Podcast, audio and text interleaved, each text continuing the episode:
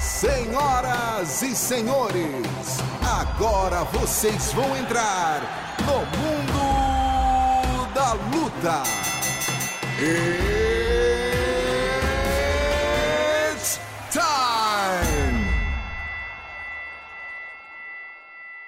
Salve, salve galera! Sejam muito bem-vindos a mais uma edição do Mundo da Luta, seu podcast especializado em esportes de combate. Eu sou Marcelo Russo, editor do Combate.com. Depois de longo e tenebroso inverno nos Jogos Pan-Americanos, estou de volta aqui apresentando o podcast com meus camaradas Adriano Albuquerque. Tudo bom, meu camarada? Hoje não vai ter negócio de introdução, ah, porque o reverendo hoje vai em cima. Hoje é na porrada. Hoje é na direto, porrada. É isso aí. Um prazer estar aqui de volta, Marcelo Russo, tê-lo de volta aqui. Muita pressão é, substituí-lo durante esse Ah, mês nada. aí. Mas estamos aí de volta no, no assento aqui do comentarista, né, para falar bobagem aqui. Nunca fala bobagem, você é reverendo, vai me forçar a chamar você de reverendo. E também aqui o homem que tá voltando defumado do Uruguai, fedendo a doce de Nossa. leite. O nosso Marcelo Baroni estava lá em Montevidéu, cobrindo o UFC no Uruguai, primeiro UFC lá naquele país. Beleza, Baroni? Como é que foi lá? Tudo certo? Salve Adriano, salve Marcelo Russo, tudo certo, muito frio, né? Frio? Pra você que gosta É? da, da ventania, Ah, do- de botar frio- um casaco. Frio de- quanto? Ah, cara, 5 graus. Ah, fresquinho. Não, Normal. frio, Sem vento é tranquilo. Um vento cortante, já estou de volta à praia, ao Rio de Janeiro, a melhor cidade do mundo. Oxe, mas o Marcelo Baroni não tirou o gorro lá do- em Montevidéu, meu. Claro, Todo a gente- lugar tava de A gorro. gente não pode ficar gripado, né? A gente tem que se cuidar na Fight Week. Marcelo Gorrone, então, estava lá na- em Montevidéu cobrindo o evento e vai contar pra gente aqui daqui a pouquinho como foi esse UFC lá no Uruguai. E já indo de cara logo no primeiro assunto, vamos emendar aí. Esse UFC Montevidéu teve a luta principal, Valentina Shevchenko, uma luta mala demais com Liz Carmouche. Acabou vencendo muito mais pela inoperância da Liz Carmouche e pela tranquilidade dela em aturar as vaias e bloquear um pouco as vaias ao combate. Luta principal, Valentina manteve o cinturão peso mosca mais uma vez.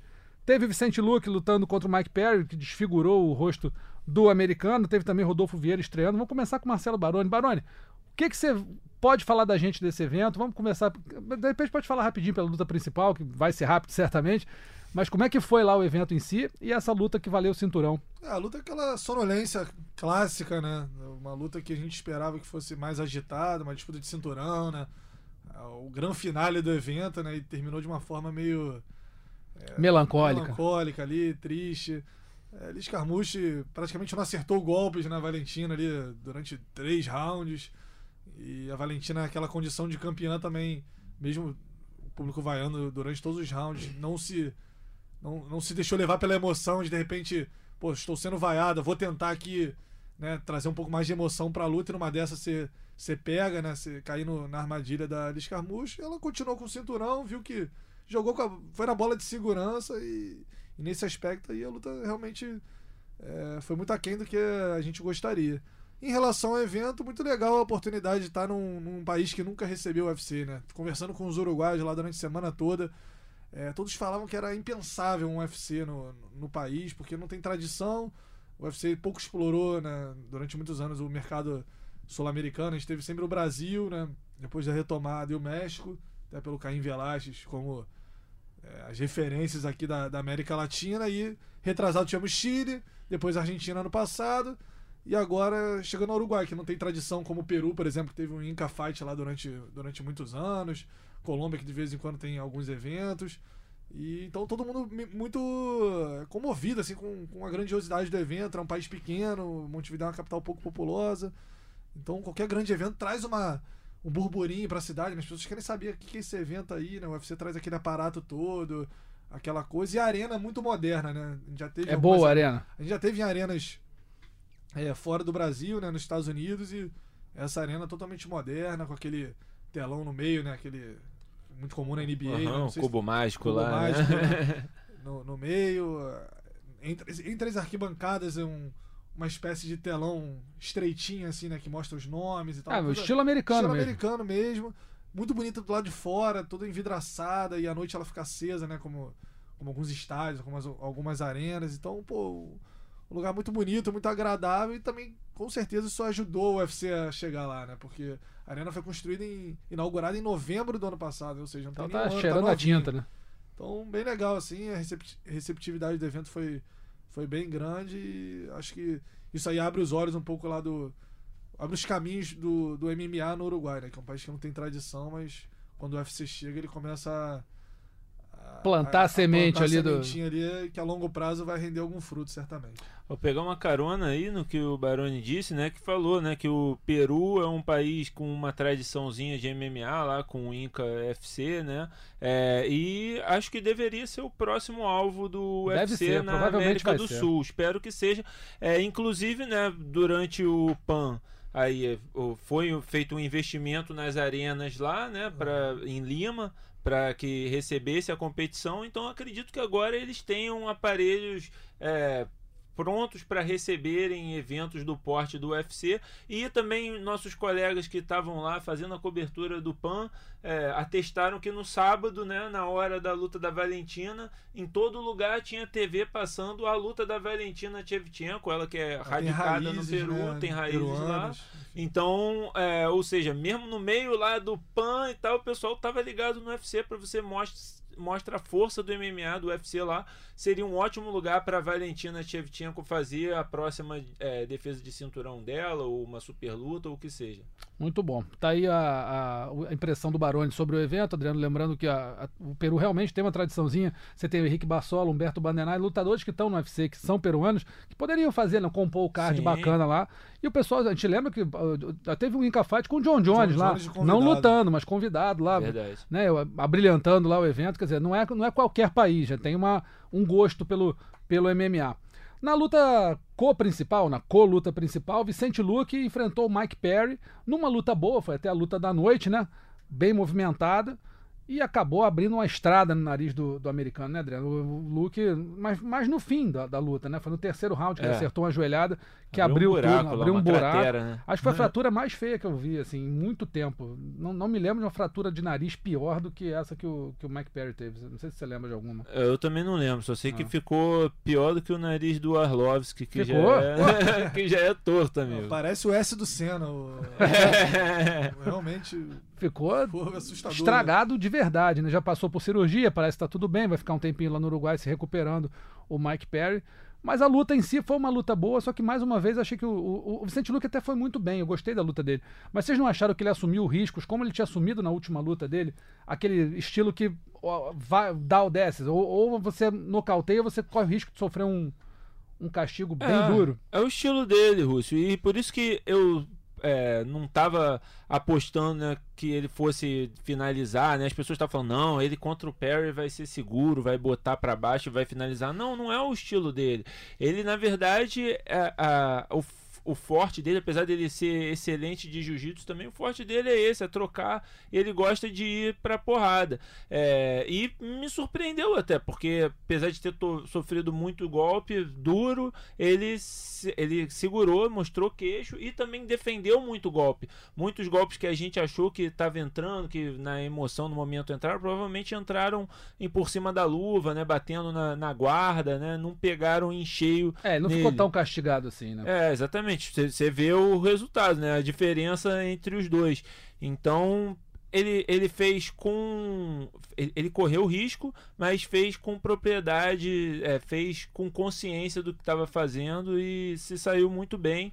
Por isso que acho que a- o desafio dele é um Stephen Thompson em seguida faz sentido, né? Ele tá mostrando que é isso que ele gosta mesmo, trocação. Acho que ele tá sendo até bastante inteligente que não quer pegar os wrestlers que vão amarrá-lo e impedi-lo de mostrar esse jogo. É mais difícil você jogar jiu-jitsu por baixo também. Vai crescendo, subindo através dos, dos strikers, deixa para pegar o wrestler quando for para pegar o Kamaru mesmo, que é companheiro de equipe dele, né? E ele ficou perto de finalizar também, né? A gente lembra que É ele verdade. encaixou ali a, a guilhotina, só que tava. O sangramento tava muito abundante, né? Do, Pode ter do escorregado. Então, ele, eu, eu até perguntei pro Luke isso na coletiva e ele falou que realmente ele. Né, o, o sangue ajudou a deslizar ali e o, e o Mike Perry conseguiu sair. Aí ele achou que o Mike Perry fosse partir pra cima dele com tudo porque ele tava acabando a luta.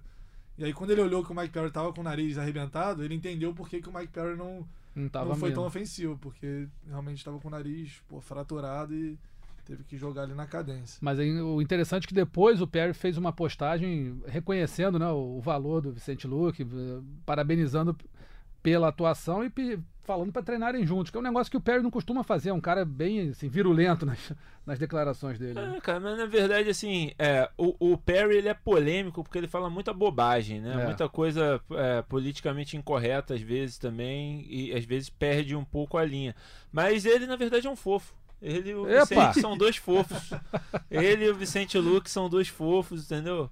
O, o Mike Perry, ele lá na, é, antes da luta com o cowboy, ele também ele falou bem pra caramba do jacaré, que o jacaré tem o sorriso mais legal, que é sempre dar um abraço, sei lá o que, que o cowboy parece ser maneiro também. Ele, assim, tem se mostrado um cara mais respeitoso com os caras, só porque ele às vezes acho que perde a linha na, na provocação, nas bobagens que ele fala lá mesmo. É, O Rodolfo Vieira falou que ele é maluco, que o Perry é maluco, né? Conhece bem ele lá no- nos Estados Unidos, mas que é um cara muito gente boa, que ajuda muito ele lá na, na academia. Foi só, só elogios, mas tem esse jeito meio excêntrico. Meio né? personagem, É, né? É, mas, enfim, a galera próxima a ele ali é elogiosa. E falando do Rodolfo Vieira, ele finalizou na estreia dele no UFC, o Oscar Pierrota, né, no, no primeiro round, não foi isso?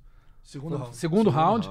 E mostrou que, assim, eu não vou dizer que ah, pintou o campeão. Calma, todo mundo tem que ter muito cuidado. Wait. É, mas ele superou o nervosismo da estreia, impôs o jogo dele quando foi necessário e finalizou um lutador experiente, um lutador que não tá aí de bobeira, né, Baroni? E, e conseguiu fazer uma boa impressão. Qual foi a impressão que você teve lá na arena na hora da, da luta dele? É, a impressão foi essa também, Russo, de, assim, de que ele tem, um, tem muito potencial. Vai, a trocação ainda é crua, como é crua a trocação do Kron, né? Que são caras que é, Fizeram jiu-jitsu a vida foram, inteira. né? foram versados no jiu-jitsu, enfim, competições a vida inteira.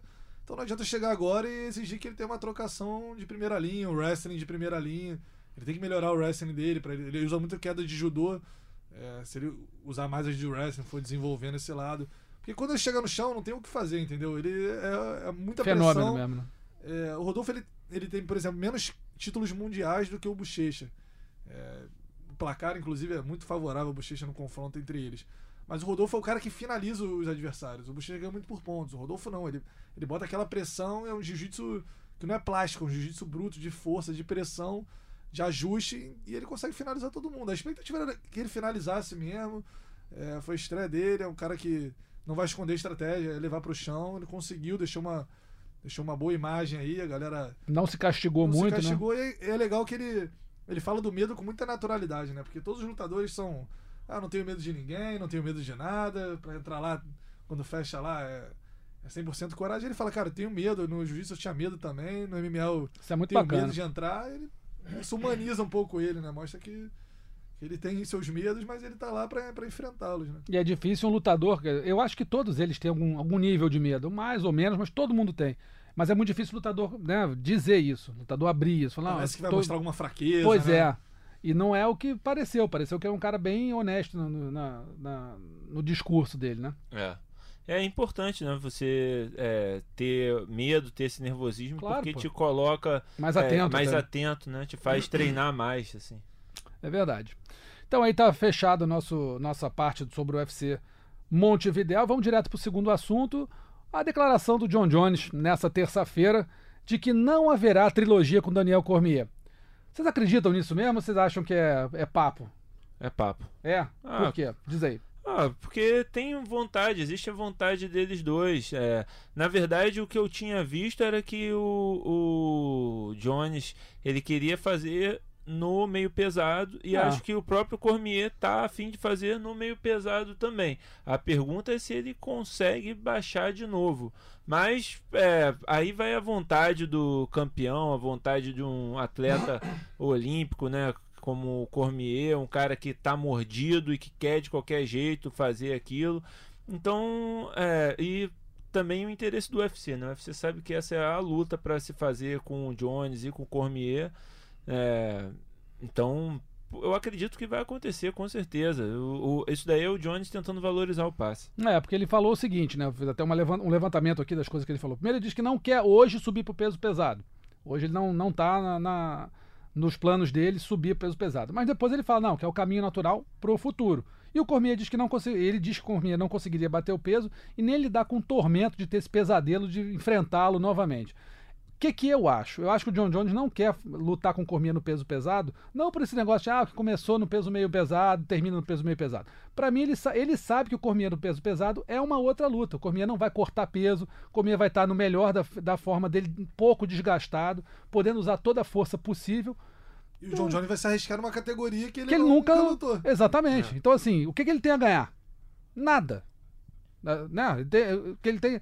Ele ele poderia ficar. perder, né? pô, Tem tem mais- muito Não. mais a. Não, tem a ganhar, ele claro. tem muito a ganhar. É, não, Na a ganhar verdade, é, é porque é muito mais arriscado do que no meio pesado. Mas não é isso. muito Tem um diferente. risco muito maior. É, eu vou verdade. reformular aqui. Ele tem muito mais a perder do que a ganhar, mas assim, ele não vai ganhar nada que ele já não tenha ganhado, com um pequeno detalhe de ser no peso pesado e não no peso meio pesado. Porque no peso meio pesado, ele já venceu por pontos, ele já nocauteou. Ah, tava dopado, não sei o que, beleza. Mas assim, ele no- venceu no- nos pontos e ele nocauteou bem. Não teve, não teve dúvida. Eu, eu acho que a gente tá com um problema de semântica aqui. Do, Então manda um problema ver. De, de- de- é, coisa. É, no, no meio pesado, ele tem pouquíssimo a ganhar, na verdade. Uhum. Porque ele já ganhou duas vezes, já provou que ele pode. Mas é, o risco é muito menor, porque ele já comprovou É. que ele consegue, porque o, o Cormier entra muito mais desgastado, né? É, então, ou seja, ele, ele tem pouquíssimo a, a ganhar, mas também muito menor o risco de, dele perder. Agora, no, ele subindo, o risco é muito maior por causa da qualidade né, do, do Cormier, por ser um território que ele nunca esteve. E ele tem muito a ganhar também, porque afinal, se ele ganha do Cormier no peso pesado, o Cormier nunca perdeu no peso pesado, ele entra de fato, assim, fica sem dúvida nenhuma, ele é o melhor de todos os tempos, eu, eu acho. Vira uma coisa dele ser melhor de todos os tempos, sem dúvida. Agora, ele tá na discussão. Ele tá na discussão e provavelmente para a maioria das pessoas ele é. Exato, é isso que eu tô falando. Mas, é, mas ele ganhando um cinturão no peso pesado contra o grande rival, aí, f- falando que ó, não, não adianta mudar o peso, eu ganho de você de qualquer jeito. Aí não tem mais nem argumento contra ele, eu Pois acho, é, o que eu entendeu? acho é o seguinte, já não existe muito argumento a não ser esse, né, esse asterisco. Ah, não lutou com o Cormier no peso pesado. É só isso. Que não é pouca coisa, mas também não é tanta assim. Ele ganhou de todo mundo no meio pesado, ele pegou todos os campeões desse peso, passou o carro. Não lutou no peso pesado, mas ele hoje é tido e havido como o melhor de todos os tempos, discutindo se ah, é Fedor, é Anderson, é ele, mas já tá tendendo para ser sim. ele, né? Então assim, o que, que ele vai ganhar de tão maior assim? Ser campeão do peso pesado também. É isso, e não é pouca coisa. Mas não é, é a única coisinha. É, ah, Adriano, campeão quer do dizer peso que Não, aí entendi. Encurta, encurta a discussão, né? Porque Sim. é, você ganhar um outro cinturão, né? Dominar uma outra categoria contra um cara que nunca perdeu, isso dá um argumento muito grande, uma carta muito grande É. pra- a favor Foi o que do- você falou. do Você, você vai Exato. vaticinar. Ó, é o maior de todos, beleza. Mas é Só aquele que- risco também, né? Se perder, você arriscou lá na outra categoria, tomou um pau, Sim. e aí também, né? É, sempre, todas têm um risco, né? Todas É. têm risco. E essa tem um risco muito grande dele perder, né? Um risco muito maior dele perder. Mas a, a outra é, é segura. Assim, e aí ele pode ficar também como o Demetrius ficou com a pecha de que escolhia a luta. Pois porque é. não quis enfrentar o TJ Dillashaw, o que foi muito injusto essa pecha com ele, sinceramente, mas não vamos entrar nesse, nesse argumento. É, ele pode ficar com essa pecha de ah, não quer lutar com o Cormier em cima, tá com medo, só quer só só ganhou, OK, ele dominou a divisão dele, mas só a divisão dele, não dominou outra. Enfim, é, todo mundo tem argumento, inventa É. argumento pra tudo, né? Dá pra inventar qualquer um, mas assim, o fato é. Ele não tá querendo, né, para mim tá muito claro que ele, assim, peso pesado com o Cormier, porque ele sacou que o Cormier talvez seja o único cara. É, eu nem sei se seja o único cara que poderia ganhá-lo, mas é um cara que certamente poderia ganhá-lo no peso pesado. Então, A real é que ele tava vencendo a segunda luta, né? Até o. o- quer dizer, eu, eu acho que ele estava vencendo a segunda luta até o Jones tirar Acertar, o chute é. da- alto da cartola. ah, assim. pois é, porque pode acontecer a qualquer momento se tratando de John Jones. Pode É. ser uma cotovelada, pode ser um, Exato. giratório, pode ser um chute na cara. O cara é um monstro, o cara é um, um gênio. Mas enfim, tá, tem essa polêmica aí. Baroni, você acha que pela, pelo preço certo ele aceita? É, Eu fico bem na dúvida, porque acho que ele tem muito a perder e, e até questões, assim, mais periféricas, né? Eu digo assim, ele vai pro peso pesado, perde, cara, ele vai perder pela primeira vez na carreira. Isso tem um peso também, né? Essa coisa de querer se, se aposentar invicto, talvez, né, se perpetuar. Isso vai quebrar a confiança dele. São coisas que a gente não pensa, né? Porque isso não são tão palpáveis assim. Mas imagina o John Jones perdendo. Ele já tomou. Já fez uma luta equilibradíssima com o Marreta, por exemplo. É. Já, já, a coisa já vai mudando de figura. Então eu, eu não acho que a primeira luta dele no peso pesado vai ser pelo cinturão contra o Cormier, não. Acho que ele. Pegaria fosse um, subir, ele pegaria um cara. um ranqueado ali no meio é, do caminho. Pra tentar é, experimentar ali. Ele tem uma rivalidade muito grande com o Cormier, né? Acho que. Não sei se eu. Eu, eu se eu fosse um não sei se eu aceitaria, entendeu? Correr o risco de tomar um pau do Cormier, que é o cara que você já ganhou duas vezes, tem que ouvir o Cormier falando que É. veio pra minha categoria, que você. Sem doping eu te ganhei. Sei lá. Eu, Mas agora, uma, uma pergunta que eu faço aqui. É todo mundo, todo mundo concorda, pelo menos todo mundo tem essa, essa ideia de que o Cormier não vai mais lutar no peso meio pesado? Eu, eu acho que ele não luta mais no meio pesado. Ou não deveria. Na, na verdade, o quê? É O que eu acabei de dizer, na verdade. Acho que pra enfrentar o John Jones, ele tentaria. Ele tentaria descer de novo ao meio pesado. Porque sabe, Mas ele não deveria. pois é, porque vai- Eu não vai acho que ser- ele precise nem deveria fazer isso, porque não é seguro pra ele, não é legal pra ele. É, pois é, dele. porque o cara vai passar por um inferno pra cortar peso. A gente É. lembra que contra é, o. mas entra aquele orgulho próprio ali de tentar É desbancar o maior rival, que ele viu que ele tava ganhando aquela luta lá em. Mas tem o Ah, argumento. É, mas tem aquele argumento, ele fala, pô, olha só, fui duas vezes na tua casa, tu não vai nenhuma na minha? Também tem essa, ele tem esse argumento, né? É, Porque mas assim, aí ele fala, "Ah, nunca fui na casa, na casa de ninguém no peso pesado. Então, assim, essa não é a minha categoria, entendeu? Você saiu do peso pesado e fez a tua carreira aqui no meio pesado. sim, O Cormier fez. O John É. Jones não. Ele tá indo pra um lugar que. Ele tá sendo convidado pra um lugar que ele nunca esteve. um pântano É que ele diferente, nunca, nunca pisou, né? A gente É. sabe. A gente, o John Jones é muito dominante no meio pesado. A gente, pô, todo mundo sabe da- das lendas que ele ganhou, de todos os caras que ele né, finalizou, nocauteou, enfim, ganhou por pontos. Todos os ex-campeões, mas. A gente não sabe como é que vai ser o John Jones to- tomando um soco de um peso pesado, né? Lutando com 120 quilos, enfim, com caras que. Entendeu? O John Jones enganou. Você aposta em quem, Marcelo Russo? John Jones enganou. Para pra pensar, pelo menos. Eu paro né? pra É, pensar. Eu, sim. eu acho que eu vou no John Jones pela agilidade dele. Mas assim, se a mão do Enganu entrar em qualquer um, acabou, né? Pois é. E são Acaba. caras com. o- Outro detalhe importante, são caras com envergadura muito mais próxima da dele. É. né? Ele ainda é a maior envergadura, mesmo no- entre os pesos pesados, mas já- a, a distância já diminuiu, né? Então, um, um soco que ele não tomou no meio pesado, de repente já encosta nele no, no Já peso pega, né? pesado, né? É, pode ser. complicado. Mas o fato pra mim é que o Cormier, ele não vai lutar no. Pra mim, Você ele não vai quantos- lutar no, quantos- no quantos meio pesos pesado. médios, né, que o ex-pesos médios que o John Jones enfrentou que estavam no peso pesado, que versavam entre as duas categorias. Uhum. entendeu? É. Pegou o Sonnen, pegou, pegou o Lioto, pegou vários outros lutadores que Vitor. são mais próximos ali do, do médio e conseguem subir. E, Cara, peso pesado, entendeu? É outro mundo A mesmo. gente não vê o John Jones com essa dominância. Aí, No meio pesado a gente fala, pô, John Jones e quem? Ah, a gente, pô, John Jones vai levar. É. Já começa a botar uma galera aí do peso pesado, Enganu e companhia.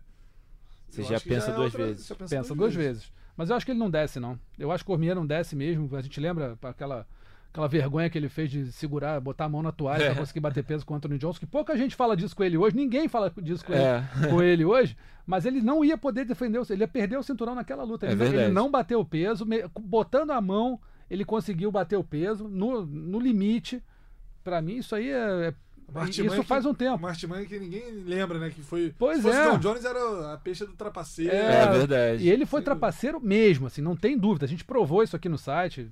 Quem quiser pode procurar aí a matéria. A gente botou lá, mão na, na toalha, pô, desce, desce uns 5 quilos se der mole. É. Ele só encostar já desce o, o que precisava pra, pra baixar. Então, É, e depois daquilo virou um ponto de ênfase, né, entre as comissões técnicas, agora as, comissões atléticas, né? O cara na pesagem tem que levantar a mão, não toca na toalha, não toca no biombo e tal, fica pois é. Mas na hora ninguém falou nada com o cara. É, né? na Isso hora foi, ninguém se ligou. Foi uma vergonha danada e ninguém falou nada. Enfim, acho que o Cormier não vai descer. John Jones se subir não sobe pra enfrentar ele. Vamos ver o que vai acontecer. John Jones tá dizendo aqui, ó. Não, contra ele não vou, não, agora não, peraí, porque ele sabe que o Cormier vai se aposentar daqui a pouco, né? E aí, aí eu- depois é outra história. Vamos Eu acho que acontece. eu, eu, eu aposto ainda que o Cormier ainda desce pra fazer essa luta. Ele não deve, não deveria, mas acho que ele desce. Vamos ver o que vai acontecer. O dinheiro vai falar alto, né, Marcelo Russo? Ah, aí, o fala, né? pay-per-view. Pô, O dinheiro só não fala alto pra Marcelo Russo, que já tem muito, né? É verdade, é verdade. é aquele muito que ninguém vê. É isso, no imaginário doente de vocês. Nosso terceiro assunto, amigos, o UFC 241 acontece nesse sábado agora, às 7h15 da noite, horário de Brasília, vai acontecer em Anaheim. E a luta principal é justamente dele, Daniel Cormier, defendendo o cinturão peso pesado contra o Stipe Miocic. Quero saber dos amigos de cara, quem vence, Miocic ou Cormier? Eu vou de novo no Cormier, mas é, acredito que o Miocic vai vir mais ligado na trocação, né, com esses detalhes, com aquela mão baixa dele lá, que ele estava deixando a mão esquerda, saindo do clinch, né, com certeza teve uma atenção redobrada nisso, já vai respeitar mais a mão do, do Cormier, e acho que dessa vez o Cormier vai ter que fazer o que eu esperava que ele fosse fazer no, na Wrestling. primeira. Wrestling. Botar pra baixo, cansar. O chão do Miocic não é tudo isso. Ele é um, esse- um bom wrestler, mas ele não é um grande lutador de luta agarrada. E o Cormier tem qualidade na luta agarrada pra levar pro chão e de repente finalizar o Miocic. Eu acho que o Cormier vai nesse caminho também, de, de usar o wrestling, levar a luta pra baixo. E o Mil City acho que não vai. Já tá escolado um pouco ali, acho que não vai. Naquela curta distância ali, não vai É, dar mais não aquele vai- mole vai que dar- deu na primeira Exatamente, luta. acho que não vai dar aquele mole. O Cormier vai ter que ser mais cerebral ali, ser mais, mais estratégico e, e levar a luta pro chão, que é um caminho mais confortável ali. Vocês acham, então vocês não acham que pode ser. É é uma derrota anunciada do Miocic ou é uma previsão de Não. lutaça mesmo? Não, é, eu acho que pode ser uma grande luta, que vai ser uma, uma grande luta. Não dá pra dizer que ele tá fora, ainda mais aquele velho clichê. É, é peso pesado. O Miocic tem a mão muito pesada mesmo também. Não dá pra, é, pra descartar ele defender uma queda, acertar um, um uppercut, um cruzadão e derrubar o Cor- Cormier. Vale lembrar também, também tava bem no, no primeiro round daquela Tava. luta até tomar aquela aquela. Aliás, até tomar um dedo no olho, né? Se não me engano. O, o Cormier dá uma, um cutucão no olho dele. E a partir daí a luta muda também. O Cormier, aí, pegando da, do livro do John Jones. Aprendeu bem com o John Jones também. É, então, assim, ele tava bem na luta também. Acho que ele pode fazer outra grande luta com ele e durar mais dessa vez.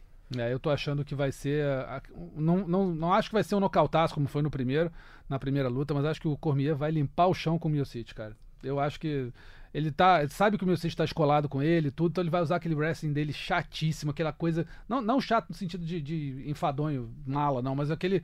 Sabe, aquele wrestling difícil de você conseguir lutar contra. O cara tem uma, uma qualidade muito grande. É. Pra mim, ele vai Nível colar no, cor- no, no Miocic, vai limpar o chão com ele. Vai, pra mim, não, eu acho muito difícil o Miocic conseguir ter distância, pra, porque o Miocic não tem chute, não tem cotovelada, ele tem boxe. O boxe dele é bom. Wrestling, Excelente. ok, beleza. Mas assim, ele não tem muito. O, o Cormier sabe que ele não vai ser nocauteado com um chute alto, ele não vai, ser, não vai ver uma cotovelada giratória, um chute giratório, não vai ser. Vai ser boxe, então tem que se preocupar muito só com isso. E ele tem qualidade pra isso, ele pegou já vários boxeadores bons, caras que pô, tinham também muito mais força e soco, não tão bons quanto o Miocic em termos de boxe. Por exemplo, o Derrick Lewis, ele pegou um cara fortíssimo, talvez muito mais forte que ele. É, mas com uma movimentação muito Pior, menor, muito pior, pior, né? pior, sem dúvida. E com o wrestling É inexistente. também. Inexistente. Mas eu acho ainda que o wrestling dele tá num nível assim, talvez só o Cerrudo e o Khabib estejam, estejam no mesmo nível, ou talvez um pouquinho Sim, mais, sim, um pouquinho sim. menos, mas ali naquela área, né? Certo. E vai passar o carro. Concorda, Baroni, ou não concorda? Não, eu não vejo essa, essa barbada toda, não. Acho uma luta mais. uma luta equilibrada, porque são dois caras de, de altíssimo nível. O Miocic com boxe alinhado, como você falou, o cara que tem poder de nocaute, né? Esse clichê do, do peso pesado, então não vejo essa barbada toda como eu via, por exemplo, a Tchevchenko com a Alice Carmouche, por exemplo. Acho que a disparidade é muito maior, entendeu? Nesse caso, acho que é uma luta parelha. Vejo mais qualidade no Cormier, por ser um cara mais completo, enfim. Mas é o que o Adriano falou. O Miocic acerta uma bomba ali, a história muda e. E aí a gente não sabe como é que É, vai mas a bomba pode vir dos dois lados, como veio na primeira luta, Sim, né? O. Cormier acerta a Isso é bomba verdade, também e o cara também. cai. Então, assim, acho que é meio um anula o outro nesse, nesse critério. Mas enfim, vamos ver o que vai acontecer. No co-evento principal, Anthony Pérez e Nate Dias. Esse é um duelo que deveria ter acontecido uns anos atrás aí. O que vocês acham dessa luta? Ah, não importa se era pra ter acontecido uns anos atrás. Que bom que tá acontecendo, Rússio. Porra, eu, eu já tinha até esquecido dessa luta, brother. Mas hoje, eh, nessa semana, no fim de semana, quando saiu o trailer, o teaser aí da luta, eu já fiquei empolgadaço, cara. Pra mim é a melhor luta desse evento. Tô empolgadão pra ver essa luta. É, Vai trabalhar feliz no sábado. pô, vou trabalhar feliz no sábado, apesar de que, né, Vai os vir no amigos- domingo os também. amigos- os- apesar que os amigos rever. já tinham falado, pô, bora ver a luta. Aí eu, pô, droga, vou ter que trabalhar nesse dia, mas beleza. É, cara, o Nate Dias lutando é sempre um show. O Pérez parece que tá com a cabeça no lugar também, pode dar um show. É uma boa luta porque os dois vão pra trocação, nenhum vai querer botar pra baixo. É uma luta que o, o Pérez vai ter espaço pra fazer as, as maluquices dele, as presepadas lá. Mas a minha aposta que o jogo mental do Nate Dias vai quebrar o, o Pérez e, e vai Pressão, vencer. pressão na encarada, na, na pesagem, durante a luta. Durante a luta, principalmente, né? Já, já com certeza, a semana inteira, mas durante a luta, aquele, aquele lance de ficar falando, ficar falando muita coisa. A cabeça do Pérez, assim, ele, ele mostrou uma maior fortaleza mental ultimamente, mas aí acho que o, o Dias é um outro tipo de provocação. Baroni É, e é concorda? sempre bom, né, ver o Nate Dias, porque é o bad boy, mas, assim, é polêmica, é- você sempre fica na expectativa do que ele vai aprontar na encarada, né, aquele, aquele braço longo dele, É. Aquela guardinha levantada, assim, esquisita, né? aquele jeito de ser dele. Então é sempre uma atração, um cara que, bem ou mal, além de você, né, dele oferecer lutas boas no octógono, também tem esse entorno aí de ser um cara provocador. Por mais que a gente, às vezes, também fique naquela linha ali entre né, a provocação exagerada, o desrespeito, mas. É Mas ele promove bem. Né? É legal. Promove bem, também acho. ver. E o Pet, apesar de não ser mais aquele Pet, né, de, de Genial, né? ex-campeão do, do peso leve, né, tal, mas é sempre um cara interessante, né, um cara que tem uma trocação, uns golpes acrobáticos, é sempre legal ver, então, pra mim é a luta que eu quero mais ver nesse evento também. É, eu acho que o, é, vai ser uma luta interessante. Vamos ter que ver como é que vai estar o gás de todo mundo. O Nate tem um gás legal, o Pérez também. Acho que o Pérez é mais artista que o Nate. O Nate é aquele cara mais. Que não, não quer dizer que ele seja um lutador ruim, pelo amor de Deus. É um baita lutador, um boxe muito bom, um chão muito bom. O Pérez também tem um chão muito bom. Acho o Pérez mais talentoso que o, que o Dias, mas é um resultado imprevisível aqui. Eu não- realmente não sei quem pode ganhar, mas vai ser no dia, vai ver quem tá melhor, vai ver quem tá. quem conseguir encaixar melhor seu, seu estilo, mas acho que é uma bela luta, acho que é um belo main event aí pro, pro UFC 241. E na antepenúltima luta, é Yoel Romero contra Paulo Borrachinha. Finalmente essa luta parece, parece que vai Vamos acontecer. aguardar, Vamos aguardar. Tem, tem vários dias nessa semana aí, mas acho que vai acontecer. E é uma luta que eu acho muito difícil que alguém saia sem ser nocauteado. Essa, essa luta acho que não acaba por pontos. Acho muito difícil. O que, que os amigos acham? Eu já vou antecipar aqui. Eu vou torcer pro Borrachinha. Acho que o Borrachinha é um cara que, pô, poderia eh, segurar bem aí uma onda no peso médio brasileiro aí, vencendo o Cormier, de repente indo pra uma disputa de cinturão, com, né, fazer boas lutas contra os dois que vão disputar o cinturão agora, o Adesanya e o, e o Whittaker. Mas o Romero, é uma pedreiraça. E eu tô achando que o Romero leva essa, apesar da minha torcida pelo brasileiro. O que, que vocês É, eu acham? tô contigo, Russo. Eu acho que o Borrachinha é um cara que faz bem pro MMA, né? Nessa, nessa crise que a gente tem de Talentos, grandes né? referências, É. de talentos, enfim, uma, uma geração se retirando aí da, da velha guarda. O Borrachinha é um cara que promove bem as lutas, fala inglês, é um cara polêmico, um cara grandão. Então, pô, ele foi, nocauteou um, um nocaute atrás do outro aí no, no UFC. Não se intimida com os É galera- adversários. o cara né? que a galera gosta de ver lutar, então é um cara que faz bem pra gente, pra, pra acompanhar, pra dar uma bombada né, no, no UFC aqui em relação ao Brasil. Só que vai pegar um cara duríssimo, que é tão forte quanto ele fisicamente, mais experiente, né? Que já teve em mais lutas, em disputas de cinturão, já enfrentou nomes muito maiores do que os que o Borrachinha já enfrentou, um cara muito mais tarimbado, com wrestling fora de série, então eu acho que o Borrachinha vai, vai lutar pra- pra acertar uma mão e nocautear ali, porque na estratégia ali, no, no volume, acho que o Yoel Romero vai, vai anular o jogo dele. Eu, no palpitão que, que se avizinha, irei apostar em Yoel Romero. É, quando a gente falou pela primeira vez dessa luta, quando saiu lá no longínquo UFC Nova York do ano passado, é, você me perguntou, Rússio, se o Borrachinha venceria o Romero e tal, quem era o favorito. Você falou, ah, é difícil. Falei, não, Romero, fácil.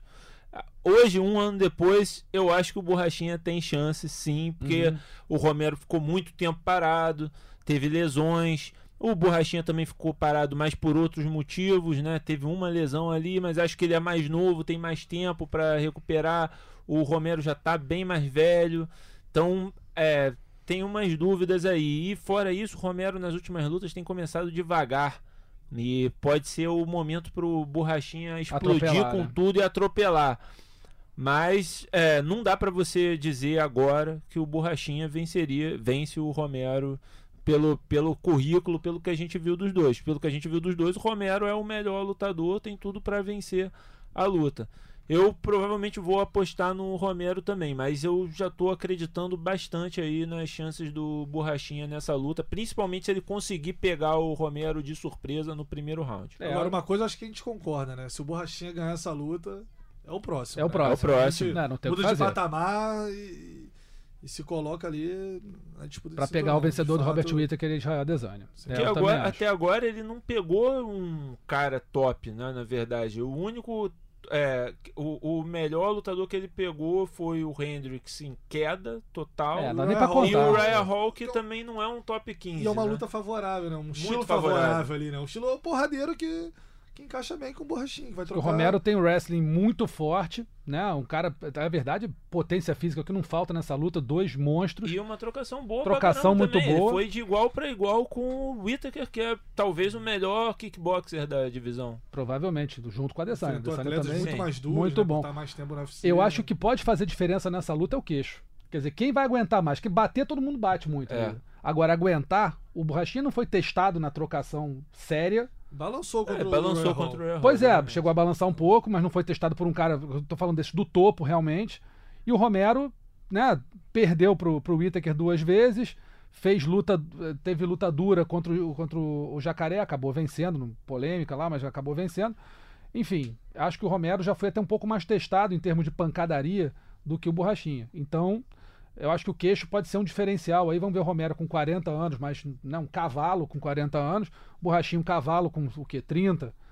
Vamos ver o que acontece aí, mas acho que é um lutaço. né? Eu, eu não sei, sinceramente, eu não sei qual que eu quero ver mais, se é Romero Borrachinha ou Pérez e Dias.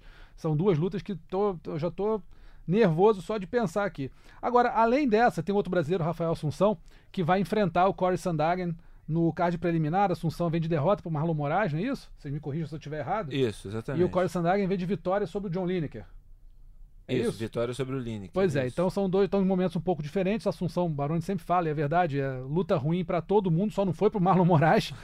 foi Marlon Moraes foi Não, tranquilo. foi, né? Na segunda, primeira na foi, na segunda-. Pois é, na segunda, na realmente, segunda. é. Na segunda. E o Sandagen é um nome que vem surgindo aí, muito talentoso, pegou o John Lineker, que é um porradeiro né, emérito aí no, no peso galo, e venceu, conseguiu anular a É pancadaria. mérito, amigo. É mérito.